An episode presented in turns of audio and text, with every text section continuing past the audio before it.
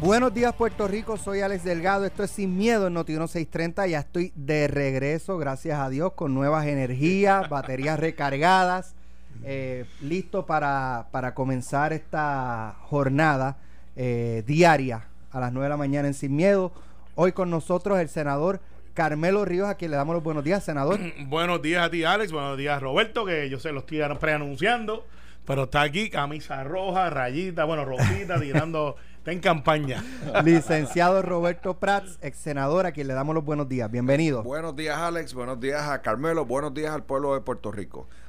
esto no es justo porque, o sea, ustedes dos acaban de llegar de vacaciones. Usted está. entonces, entonces yo no he cogido una vacación hace mucho tiempo. Así que llegan refrescados, llenos de energía depende a quién le pregunte. Ah, pero buenos días a todos, un placer estar aquí. Usted, usted está caminando más o menos lo que caminamos nosotros. Yo estoy caminando todos los días. uno, uno se llama el Way Watchers político. Así es. Sí, tú estás medio gordito, entonces cuando llega la campaña, de momento, y, tiene una razón de ser. Eh, para analizar eso brevemente, la gente dice, bueno, pero es que ahora es que llega, y dice, bueno, es que si yo estuviera visitando todos los días todas las casas, pues entonces no pudiera estar haciendo lo que después que haga pero es dos horas intensas de cardio. Yo no sé por qué a un político no se le ocurrió hacer cómo rebajar 20 libras en, en un mes. Sin y rebajará. Y rebaja por malos ratos, el keto. Olvídate el keto y olvídate lo demás. Sube y baja cuesta para que tú veas cómo eso. Yo estuve una, un, inicio de, vacaciones bien intensos caminando. estuve haciendo el, el camino de Santiago en España. De, yo hice la ruta más corta, bueno, no tenía tantos días disponibles. Eh, así que arranqué desde Sarria. ¿Cuántos días? Cinco días caminando. Desde Sarria hasta Santiago de Compostela. Un peregrinaje muy famoso a nivel mundial. Creo que es el peregrinaje más importante y de mayor eh, reconocimiento eh, a nivel mundial en términos religiosos, ¿verdad? Eh, y es muy espiritual, todos los que van a ese, a ese camino. caminando, yo fui con, mi esposa y, mi hijo mayor, y aunque tú vas, ¿verdad?, acompañado, muchas veces todo el mundo va callado. Simplemente pensando, este, meditando, mucha gente va orando. Eh, y es una experiencia en, en por bosques, carreteras, eh, el, nene, tuyo estaba callado porque estaba molesto contigo. decía, tantas cosas que puedo hacer con papi, me manda a caminar 11 millas. Y lo más seguro, Alex iba bien al frente. y el nene iba bien atrás, tratando de buscar señal de celular. Entonces, el mío también. Es, bien, es bien, ¿verdad? Después, los que me siguieron en las redes sociales pueden ver varias fotos. Después les contaré más en detalle, incluso varios tips para los que vayan a hacerlo. Eh, ¿Verdad? Para, para que no pierdan mucho tiempo y sobre todo dinero. Sí, porque yo, yo fui en esta época de, de, huracanes y me cancelaron dos, dos veces el viaje eh, por Dorian. Me lo cancelaron en Puerto Rico cuando estaba pasando. Entonces me cambian el viaje para irme por Miami, de aquí a Miami, Miami a Madrid. Y entonces el día en que, en que se supone que yo viajara a Miami, pues cancelaron, los vuelos. Pues, pues, eh, eh, Ahora, es la mejor época allá es, un poco riesgoso salir de Puerto Rico, pero es la mejor época allá. Entonces uno termina en, en frente a la catedral, hay que terminar el peregrinaje frente a la catedral de, de Santiago, Santiago, donde es la tumba del apóstol Santiago que es el apóstol, ¿verdad? que el más gigantesco. Correcto, pero la iglesia está en remodelación ah. por dentro, así que no pudimos. Eh, ellos lo que están haciendo es que las misas que se dan en la Catedral de Santiago las están distribuyendo en las distintas iglesias que hay eh, alrededor de, ¿verdad? del pueblo, de la ciudad de Santiago. Y entonces nosotros fuimos a una misa, a la misa del peregrino, del peregrino, que es cuando tú terminas, todos los días hay una misa dedicada a los que llegaron ese día a a Santiago y, nada, una experiencia espectacular. yo, yo caminé más o menos lo mismo que Alex, pero en, en, otro, en otro país, ese sí es otro país, eh, porque pues fui invitado como, y, un orgullo de haber sido invitado, eh, para con todos los presidentes de senados y cámaras de toda la, nación, eh, para un viaje que se llama de liderato, lo hacen una vez al año. Y pues es bien interesante porque tú ves todos estos individuos que son presidentes de sus diferentes cuerpos, cámaras, que por lo general están en un hecho bien complicado, están relax allí y son dinámicas de entrenamiento para liderato, solamente para eso, para liderato. Entonces hacen unas dinámicas bien interesantes que, que a mí me gustaría que algún día en Puerto Rico las pudiéramos implementar de cómo resolver problemas, cómo mirar desde afuera. Yo creo que debería de ser mandatorio para todos los oficiales electos, porque a veces uno se mete en estos hechos y esta gente europea tienen una, una, manera de ver las cosas tan diferentes. Si usted tiene un problema de, carretera, ya a decir cómo hacerlo, cómo, cómo resolverlo con la comunidad envuelta. Entonces tienen, eh, son bien eco-friendly, eh, la tendencia nueva y es bien, bien, este, le agradezco mucho por la oportunidad porque ellos pagan todo no tienen un costo para el erario. Así que a mis amigos del otro cuadrante que están preocupados, no se preocupen por mi seguridad, yo siempre estoy bien. Y de su cuadrante también. Eh, eh, bueno, no. Que, lo cuestionan. Eh, también, no, no, pero del cuadrante de otra emisora que estaba ah, ah, preocupado. Ah, sigan media hora antes, muchachos. Para oposición política. no, pues, fíjate, no, estaba José Luis del Mau conmigo, que lo invitaron también, como pasado este, y como Manaví líder. Y, y de verdad que fue una experiencia bien espectacular. Me trae unas nuevas ideas que las vamos a ver pronto. Bueno, Además que van a venir eh, para Puerto Rico en diciembre. Como saben, hoy. idea rápido venía a Puerto Rico en diciembre y vienen 10. Como saben, hoy es. Eh, continúa la vista contra Jensen Medina, acusado de asesinar a Arely Ríos Mercado, esta joven en, Fajardo hace una semana. Así que en cuanto inicie la, la vista, el contrainterrogatorio de la defensa a el, el novio de esta joven que comenzó el testimonio el pasado jueves, pues vamos a estar interrumpiendo la programación para conectarnos a la sala del tribunal en, el área este del país y, que ustedes puedan escuchar eh, lo que esté ocurriendo en sala. Pero vamos a comenzar entonces con, con los temas del día. El pasado fin de semana, me parece que fue ayer, el sábado, perdón, eh, el secretario del Departamento de Corrección y Rehabilitación, Eric Rolón, y el subsecretario de la agencia, Irving Otero Narváez, sometieron sus cartas de renuncia luego de que la gobernadora Wanda Vázquez le solicitara su salida de, eh, de manera inmediata cuando comencé la gobernación expresé claramente que todos los jefes de agencia están bajo evaluación constante y bajo análisis con relación a sus ejecutorias. Es nuestra prioridad, prioridad que todos le debemos al pueblo efectuar nuestro trabajo diligentemente, con responsabilidad y compromiso. Así lo continuaremos haciendo, manifestó la primera ejecutiva en un comunicado de prensa. Primero, ¿qué les parece la salida de eh, Eric Rolón, que no solamente era secretario de corrección, fue subsecretario de la gobernación también bajo la pasada, la, pasada administración. déjame coger esa, esa ola primero. Adelante. Eh, esa mañana del sábado surgió la noticia de que había muerto en una cárcel un reo. Eh, y yo creo que eso fue lo que detonó. El detonante, sí. Eh, esta decisión.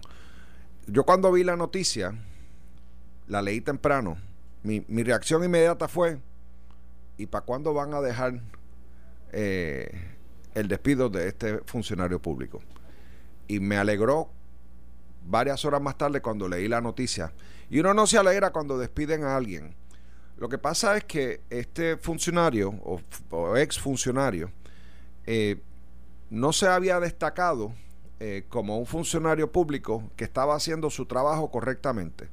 Las cárceles están al garete, eh, en las cárceles mandan los reos. En la cárcel recientemente mataron a un oficial correccional por negligencia de, la administración. Y este fallecimiento de, personas allí me, me, parece a mí que no es aceptable para ningún sistema carcelario. Además, eh, este funcionario también eh, era de los que me parece se destacaba más como una persona muy cercana a Ricardo Rosselló. Eh, y todavía quedan unos cuantos en la administración que formaron parte de los chats que provocaron la vergüenza e indignación del país y que todavía están en sus posiciones públicas eh, casi impunes por lo que pasó aquí en, en Puerto Rico. así que yo, mira, yo creo que esto tenía que ocurrir. creo que fue una decisión correcta. Eh, en el servicio público eh, no uno tiene que hacer su trabajo eh, siempre velando por el interés prioritario del pueblo de Puerto Rico y Eric Rolón no no no reflejó esas prioridades creo que le interesaba más la política le interesaba más la protección al gobernador de lo que le interesaba manejar el sistema carcelario de Puerto Rico. Él fue el que habló de leales. Así es. pero fíjate, pero digo esto porque eh, aquí todavía eh, se ha mantenido en su posición eh, Gerandi. Gerandi fue el que hay un audio que se sacó aquí en, en, Noti1 donde él le peticionaba, casi ordenándole a los jefes de gabinete a que participaran de actividades políticas de recaudación de fondos para el gobernador. Es, eh, y yo todavía al día de hoy no me da trabajo pensar cómo, cómo es que esa conducta no ha sido severamente eh, eh, atendida por el Departamento de Justicia. uno no puede, desde las posiciones de la Secretaría de la Gobernación, ni aún en tu tiempo libre, porque tú no dejas de ser secretario de la gobernación en tu tiempo libre, tú sigues siendo el jefe del gabinete del gobierno. Si tú citas a, funcionarios que tú supervisas fuera de horas laborables, eh, es lo mismo. Y pedirle allí que sigan, que le levanten fondos eh, al gobernador en la campaña política, a los contratistas, con la especificidad que él decía, hay unos externos y unos internos. y ese funcionario todavía está allí en su agencia eh, ¿Y qué garantía le da eh, la gobernadora Wanda Vázquez al país de que eso no lo están siguiendo haciendo allí? Eh, así que creo que, va en la dirección correcta, pero faltan más. Mira, Eric es uno de los funcionarios que estuvo la defensiva desde que fue nombrado. corrección, imagínense, corrección es como si fueras un alcalde. Tú manejas un pueblo para efectos con todas las, con todas las vicisitudes, complicaciones y retos que conlleva. Hay dos personas que para mí manejan pueblos que no son declarados. Uno es Puerto, donde usted tiene un aeropuerto que tiene miles y miles de personas que viven dentro de ese contexto, aunque sea de manera transitoria, que pueden tener las mismas complicaciones desde ataques eh, al corazón, enfermedades, virus, todas estas cosas. Las cárceles son pueblos contenidos de una población de 12 mil y pico. Estos 12 mil y pico tienen necesidades básicas, techo, calidad de vida dentro de la rehabilitación, y sí, esa es la palabra, calidad de vida eh, tú no puedes almacenar gente allí, tirarlos allí a ver qué pasa. Eh, proveer alimentos, proveer salud. Y es como ser un alcalde de un pueblo de 12 mil personas, lo único que con la, con, la única característica de que no pueden salir, que están contenidos. Y para eso tienes que tener una estructura de seguridad, a la misma vez que una de salud y una de que tiene que ver con alimentos. ¿Por qué traigo esto? Una de las cosas de las cuales el exsecretario Rolón se había defendido era el asunto de los alimentos desde que yo tengo uso de razón como legislador ha sido un hecho. Si le están dando la comida adecuada a los, a, los, a los, presos, eh, si es una de calidad, cuánto cuesta eh, y cuánto realmente está disponible en el presupuesto, que es otro de los hechos. El segundo, rehabilitación. Cuando estaba Pereira, el hecho era que se gastaban 100 millones de dólares en rehabilitación y muchos de esos 100 millones de dólares no se veía rehabilitación porque el 48% de la población regresaba. O sea, era reincidente. Y algunos decían, yo quiero estar preso porque es lo que estoy mejor que cuando estoy afuera. Tercero, salud mental. Eh, uno de los logros que se logró en corrección fue con el secretario Molina, hoy alcalde de que empezó a traer la universidad. Ya existía ese programa, pero empezó a traerlo de manera más eh, estructurada para efectos de, darle educación a esas personas para que no fuera solamente eh, lo que se conocía como SEAT, que era el que hacía muebles y cosas, sino que tuvieran un entrenamiento formal. Eso fue un éxito, pero después los chavos se acabaron y yo no sé si eso está todavía disponible. Se hizo con Ana Geméndez, con la Universidad de Puerto Rico. Y, entonces, en la otra, que se metió entonces en la agricultura, se metieron a hacerle este, brigadas para dar mantenimiento en la carretera, pero no todos pueden salir porque tienes una, unas complejidades y hasta dan servicio en el Capitolio eh, como una colaboración de la cual ellos deben un dinero y cuando salgan, aunque es reducido, eh, tienen algo para contra qué girar. Al final del día, Eric estuvo defendiéndose de la subasta de los alimentos. Hubo una de salud eh, que también se eliminó ese contrato, eso que ya tú sabes, son millones, cientos de millones de dólares, y eso se fue a la corte también. Eh, hay otra que tenía que ver con los asuntos de, de, de, seguridad, que es la última, para efectos de las llamadas que salían fuera de, la cárcel, que eso no es nuevo, esa tecnología existe en muchas cárceles. De hecho, el primero que yo vi escuchando, eh, escuché hablar de eso fue Juan Eugenio Hernández Mayoral, cuando él decía que tenemos un problema de celulares dentro de las cárceles y los mismos reos estaban haciendo llamadas y haciendo hasta negocios y hasta scams de, de, a la gente que te llamaban y te decían tengo a tu hijo, a tu hija y si no me das tanto chavo y tenía gente afuera entonces, ahora hubo una subasta que se está llevando al tribunal donde decían aquí esto se otorgó de una manera irregular. O sea que cuando tú ves la trayectoria de Eric Rolón, no es una trayectoria positiva. Ese, ese trabajo, by the way, no es un trabajo positivo. ¿Por qué yo creo que fue el primer casualty of war o el segundo? Porque tiene una secretaria de la gobernación que fue secretaria de corrección. Entonces tú empiezas por lo que tú sabes. Y si tú tienes unos presos que se están muriendo, pues la gente se muere en las cárceles. Quizás no se noticia todos los días, pero hay peleas, porque ahí están los 27, están los nietas, está que, ha habido este movida de lado y lado. Pero la gente se enferma, sobre todo cuando tienes un brote de, como has tenido de hepatitis allí, eh, que eran 60, 70% de la población. quiero, quiero decir lo siguiente. El, el, el oficial correccional que murió eh, hace poco. Sí, hace menos de un mes, dos semanas, tres semanas. Yo, yo fui a la, al funeral que fue en Coamo. Allí estaba, estaban esos oficiales correccionales, todos allí. La, la, la molestia que existía contra Eric Rolón era de tal naturaleza que no le permitían ni llegar allí. Eh, y me decían, aquí no está bienvenido el secretario de corrección a, porque estaban muy molestos porque entendían que en las cárceles no mandaban los oficiales correccionales, mandaban los, los reos. y, eso, y eso siempre ha sido una leyenda urbana de que para mantener paz laboral se negocia, y digo leyenda urbana porque a mí no me consta, se negocia con las organizaciones que están allí, que hay como tres o cuatro. Este, las más famosas son los 27 y los Ñetas, que en aquel momento me acuerdo, la época de, de los Ñetas en su esplendor era Bonifacio que está ahora en una cárcel federal porque eh, tuvieron que sacarlo de Puerto Rico para su propia seguridad. Más entonces está el asunto de los presos que se estaban trasladando o la oferta de trasladarlos a Texas con una privatizadora. Que, no pasó nada eh, finalmente. yo creo que eran 1.600 presos que estaban disponibles. Yo no sé si ha salido uno. Eh, pero el hecho aquí es el siguiente. El hecho con los, con, los, con los trabajadores de día a día allí, no tan solamente con los oficiales custodios, que tienen que entrar sin armas de fuego allí dentro. Eso es un hecho que mucha gente no sabe cuando tú estás allí bregando con la corrección con la población, el que está dentro con la población no está armado.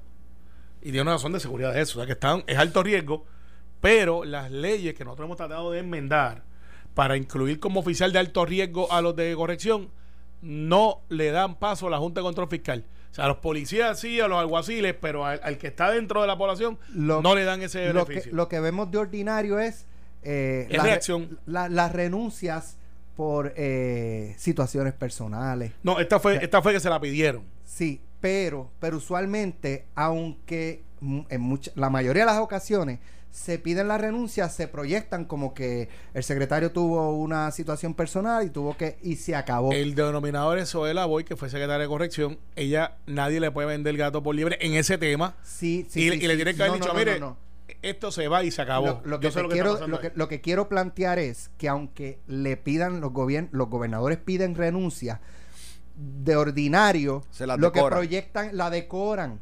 Y esta no fue decorada. Esta fue, yo le pedí la renuncia y se va. Statement. Ya hay dos statements. Ya este es el segundo. Y eso es para dejar una buena huella de, gobernación. E, eso es para decir, eh, aquí, para los que se creen que están cómodos y seguros, esto es un nuevo juego. Por eso, pero, pero esto es para dejar una buena huella de en los pocos meses que tengo, voy a dejar un buen legado. O ustedes, usted sigue sin, o sea, no, no eh, pronosticando o no viendo una posibilidad de que Wanda Vázquez esté jugando el librito para en algún momento ver si tiene posibilidades de aspirar en las elecciones. de la gobernadora constitucional. O sea, no perdamos de perspectiva porque es que ella es gobernadora. Ella es gobernadora porque, porque el país destituyó a Ricardo Rosselló.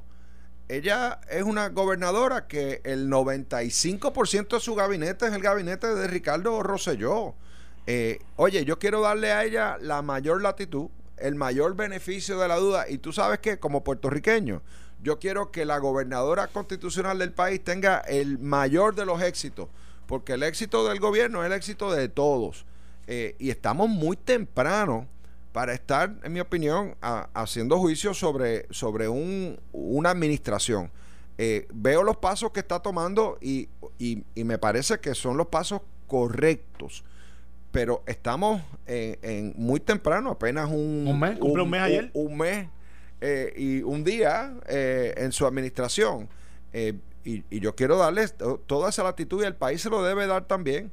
Eh, y tiene que montar su equipo de trabajo. Nota que todavía no ha nombrado una secretaria o secretario de Estado. Eh, y eso es importante porque vimos lo que pasó en este país cuando no había un secretario de Estado en funciones. para suceder en la, en la cadena constitucional. así que hasta ahora lo que yo he visto me, me, parece bien, particularmente si el punto de comparación, si el punto de comparación es Ricardo Rosselló. En ese sentido, no, con que tú hagas un trabajo relativamente ok, pues, vas a lucir muy bien. pero, cuando dice cuando muere un preso, muere una persona. Y eso es un hecho que es bien, bien, bien este relevante. Eh, al final del día, yo creo que eh, la, yo no creo que Wanda Vázquez vaya está mirando y está comportándose como alguien que vaya a aspirar. Ella ya dijo la semana pasada, eh, porque estuve pendiente de, la información que trascendía acá en Puerto Rico, que, que no, que no le interesa, que no, aspirar tampoco le interesaba ser gobernadora. Está bien, pero en, el caso de ella, si tú ves, por ejemplo, los players, que son los jugadores dentro del... Entonces, que Roberto está aspirando. Pues ya Roberto está. Hay Charlie Delgado, que hizo una propuesta y yo le dije, lo corregí, le dije con mucho cariño a, Charlie. tenía para discutirlo, pero no sé si nos dé tiempo. Por eso a Charlie yo le dije, ya eso ya es ley, este, es mía. Y digo, pues qué bueno. Así que el equipo de trabajo tiene que estar más pendiente de eso, bueno, más un bolazo. Eh, y, eh, pero en el caso de, Partido Popular, tú sabes quiénes son excepto Zaragoza, que parece que Zaragoza parece que por Osmo si quiere ser candidato, pues no ha hecho ni una gestión ni en defensa propia. Pero en el PNP ya tú sabes que Pierluisi no es un secreto, eh, está por ahí, está por ahí. Así que cuando tú vas a correr a la gobernación no es un, aspecto de, un mes antes. ¿Pierluisi va a ser el, el determinante para que surjan otros candidatos dentro del PNP? Yo creo que Pierluisi va a correr no importa qué. por eso, pero eso, eso es lo que va a definir si se zumban otros. Y yo si Tomás Rivera Chávez se zumba, si Jennifer se zumba, si Wanda Vázquez se zumba. Si se zumba, como tú dices, cualquiera, yo creo que no va a ser determinante Pedro. Y sí se va a tomar en consideración porque me imagino que me dirán. Pero los que van a correr ya saben que van a correr hace cinco o seis meses. Para la gobernación tú no te preparas dos meses antes. Roberto, ¿tú llevas cuánto ya? ¿Seis, siete meses? No, que yo empecé en enero del 2018. Pues estamos hablando, pues son 78 pueblos 78 pueblos, no, tú no puedes hacerlo por televisión. Bueno. En breve regresamos sin miedo, sin miedo, por Noti 1630. Senador Carmelo Ríos, licenciado Roberto Prats. Hablamos de eh, el caso de, de, Wanda Vázquez. Usted no, no sigue sin ver, ¿verdad? no, la ve, no la ve corriendo. y, no, no, la veo haciendo la transición. Porque, porque, por ejemplo, cuando alguien te dice que no quiere correr, pero de momento se activa en las redes sociales y empiezas a opinar sobre los asuntos, pues es un candidato que va a correr. Lo que pasa es que está, eh, eh, lo que se autodenomina, estoy escuchando el pueblo. Pierluisi está en campaña. Y ya tiene que estar levantando chavitos también. Porque esto no se hace overnight. Eso, eso es un detalle importante, la recaudación de fondos. Claro. Y en, en ese caso, Pedro Pierluisi es una figura, ¿verdad?, que en términos políticos, en las filas del PNP, levanta levanta dinero. Wanda Vázquez, no, yo no la veo en esa. Ahí que vamos, ahí que vamos. No la veo. Eh, ¿Cuánto vale la gobernación de Puerto Rico? Pues hay algunos analistas que, que, se dedican a esto, que le ponen un precio más o menos de cómo fluctúa el asunto. 11, 12 millones de pesos. 10, 8 con el pareo. aquí, Por eso, con el, pareo, con el pareo hasta 11 millones el más de que levantaba en la historia política que yo recuerde es Luis Fortuño. Luis Fortuño era de las personas que más eh, recaudaba. Ricardo Rosselló iba en camino a romper esa marca de Luis Fortuño. Eh, y eso, pues, pues tú dices, eh, ¿de verdad tiene precio la gobernación? Bueno, sí y no. Sí, porque ¿cuánto cuesta tú llevar? Por ejemplo, en mi distrito yo tengo alrededor de 40, 60 mil personas en Bayamón nada más que viven en apartamentos. Tú no puedes ir a tocarle las puertas. ¿Cómo tú llegas a ese elector? A través de los medios. De los medios. Y eso cuesta radio, televisión, impreso, eh, no puede ser guagua de sonido nada más. Este, un package de televisión para un senador de distrito te puede costar 50 mil dólares y estamos hablando de un package eh, trilly, no, estamos hablando de, prime time. Entonces, pues, la gobernación son mensajes llenando nichos. Eh, a los muchachos que están corriendo en, esa, en ese maratón del camino de Santiago de la gobernación, pues tienen que llenar nichos que hay para los viejitos, para la tercera edad, que hay para las mujeres, que hay para los niños, que hay para la educación. Entonces, para tú llevar ese mensaje, no pueden ser entrevistas, tienen que ser propuestas, propuestas originales, by the way, no puede ser copiar. Este, eh, eso es un jab este, y, Pero déjame decirte que es que eh, hay, visiones eh, de cómo correr una campaña a la gobernación. acaban de escuchar una de ellas. Sí, no hay varias. hay varias. yo no creo que el país está buscando en los candidatos a la gobernación en este ciclo eh, carreristas políticos que hacían las cosas como se hacían antes. Y que el país está buscando algo diferente.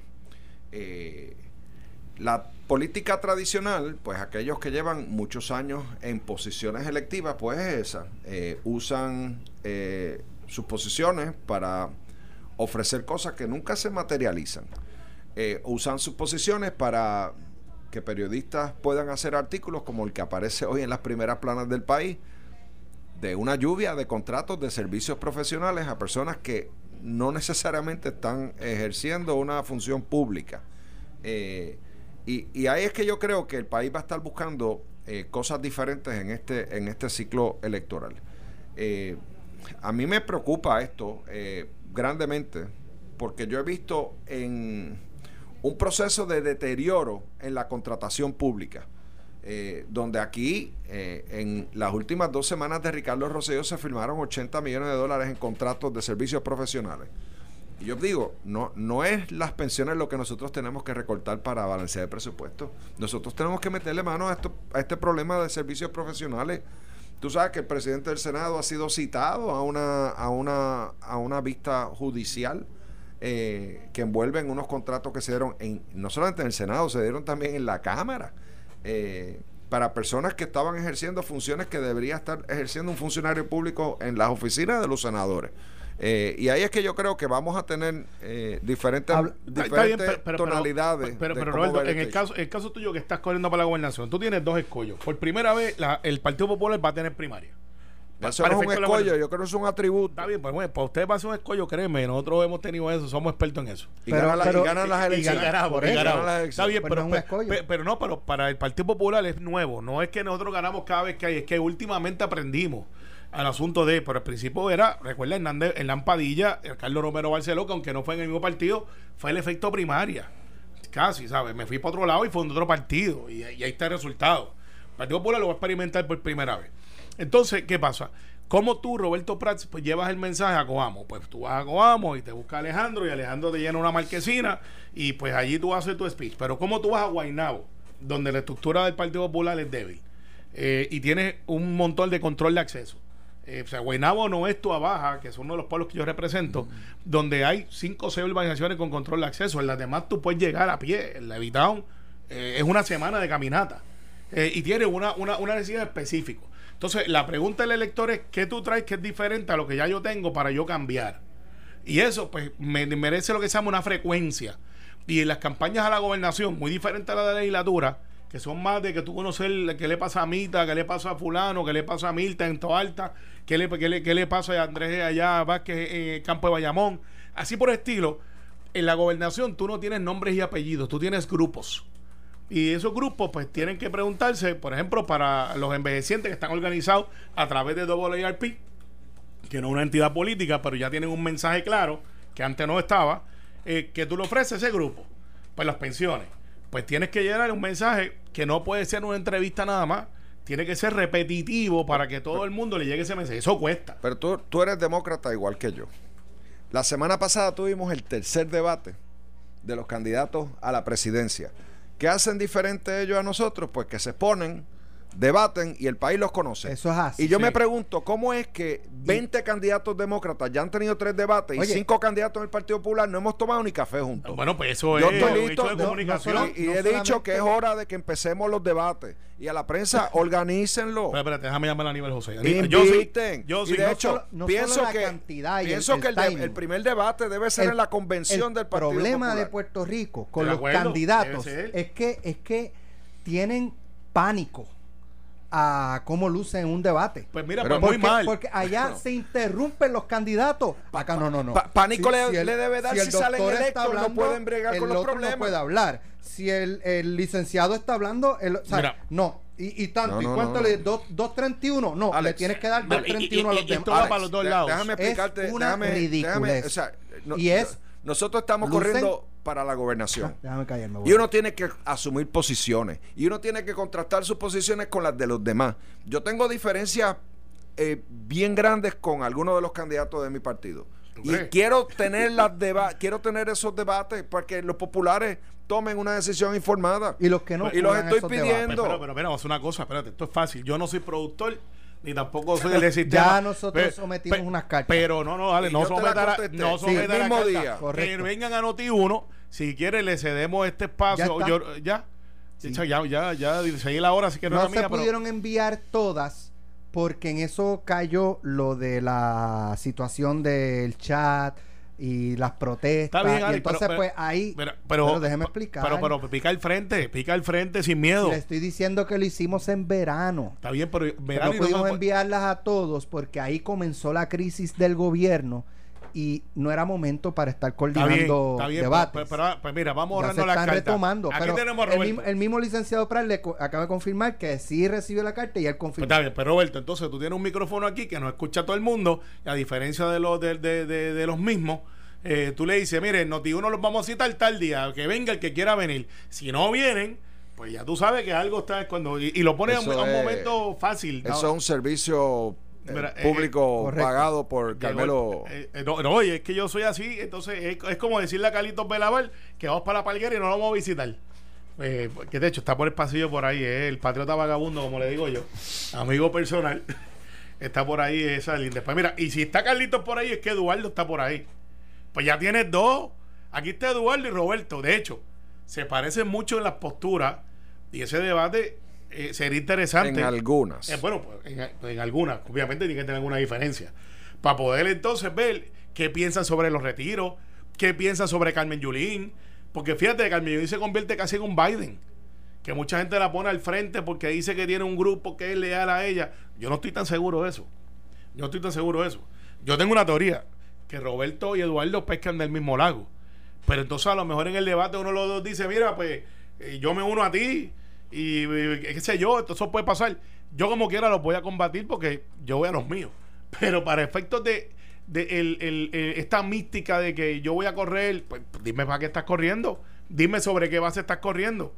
Y, y eso sería interesante que, que haya un contraste, porque esta campaña que viene va a ser un contraste, Alex, entre el PNP, que es la administración, que hemos tenido eh, un tropiezo grande con un gobernador que salió electo y se fue y entonces nosotros tenemos que tener la misma capacidad de decir, pues mira, el Partido Popular te ofrece esto, pero eso que te están ofreciendo mm, eh, contrasta con nuestra oferta con resultados, porque también el PNP tenemos que establecer resultados, que hay muchos. Eh, ha sido casi un secreto para mucha gente, pero ¿qué quieren los populares? Los populares quieren saber cuáles son nuestros programas de gobierno en el área de corrupción, en el área de salud, en el área de educación, en el área de reestructuración de gobierno, en estatus político. A esa me gustaría. quieren saber dónde están parados los candidatos en el estatus político y qué visión de futuro tienen para el Partido Popular y para Puerto Rico.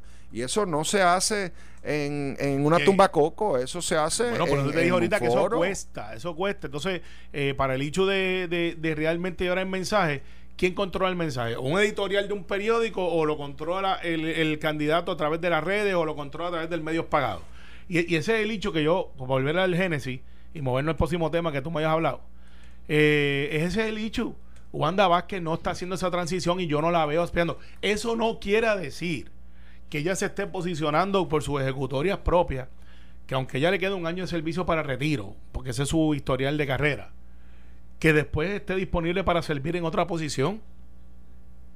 Eso, eso, es una posibilidad. Y, Alex, si me permite, eh, quiero, quiero, nos tenemos que ir ya mismo, pero, pero yo, el, el, día de ayer falleció eh, ah, Marcelo, Marcelo, Trujillo. Trujillo, el alcalde de Humacao. Eh, eh, Marcelo fue, fue un gran alcalde. yo lo conocí en 1998. fui muy, muy allegado a él. Yo lo vi crecer en, en el municipio de, de Humacao, desarrollando un Humacao eh, diferente, eh, apasionado con su familia, apasionado con su pueblo, un verdadero eh, servidor público. Y quería, antes de terminar, Alex, hacer una expresión de, de, pésame al pueblo de Humacao, a, su hija Rosamar, a su hijo Marcelo y a Javier. a quienes los he conocido y, sepan que, que, de parte mía y de mi familia estamos muy entristecidos con esta noticia eh, pero ahora Marcelo Trujillo descansa en paz. Eh, junto a su esposa. Junto a su esposa Rosin. Eh, él era apasionado con Rosin, estuve con él, estuve en el hospital eh, y, lo vi en un proceso de deteriorarse rápidamente eh, después de la muerte de Rosen. Eh, pero ahora descansa en paz y al pueblo de Humacao y a toda su familia mi, mi expresión más sincera de, de pésame. Mucha fortaleza. Yo conocí a Marcelo, fue baloncelista, jugó con los Leones de, Ponce, este, estuvo a cargo de la Liga Puertorriqueña tres años, fue deportista, estuvo en Philip Morris. Tuve muchas veces la oportunidad de hablar con él de varios asuntos que tienen que ver con municipalización y, pues conozco de su ejecutoria. Eh, y pues nada, perdemos un servidor público, independientemente de líneas partidistas, una persona que, realmente vivió por, por Macao y que, transformó esa ciudad, es la verdad. Transformó la ciudad y, dio, dio, el máximo desde su trinchera política, pero con servicio al pueblo.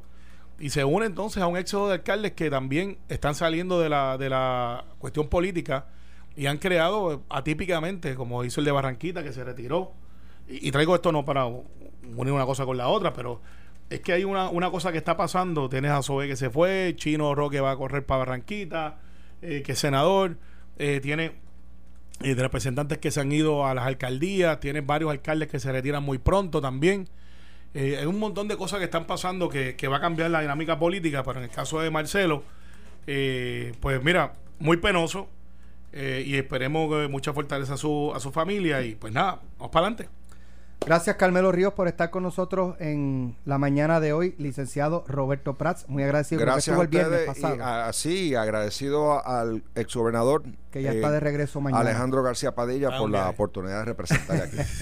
que pasen todos buen día. Lo próximo en Caliente con la Jovet, con la mujer noticia Carmen Jovet. Que pasen todos muy buen día.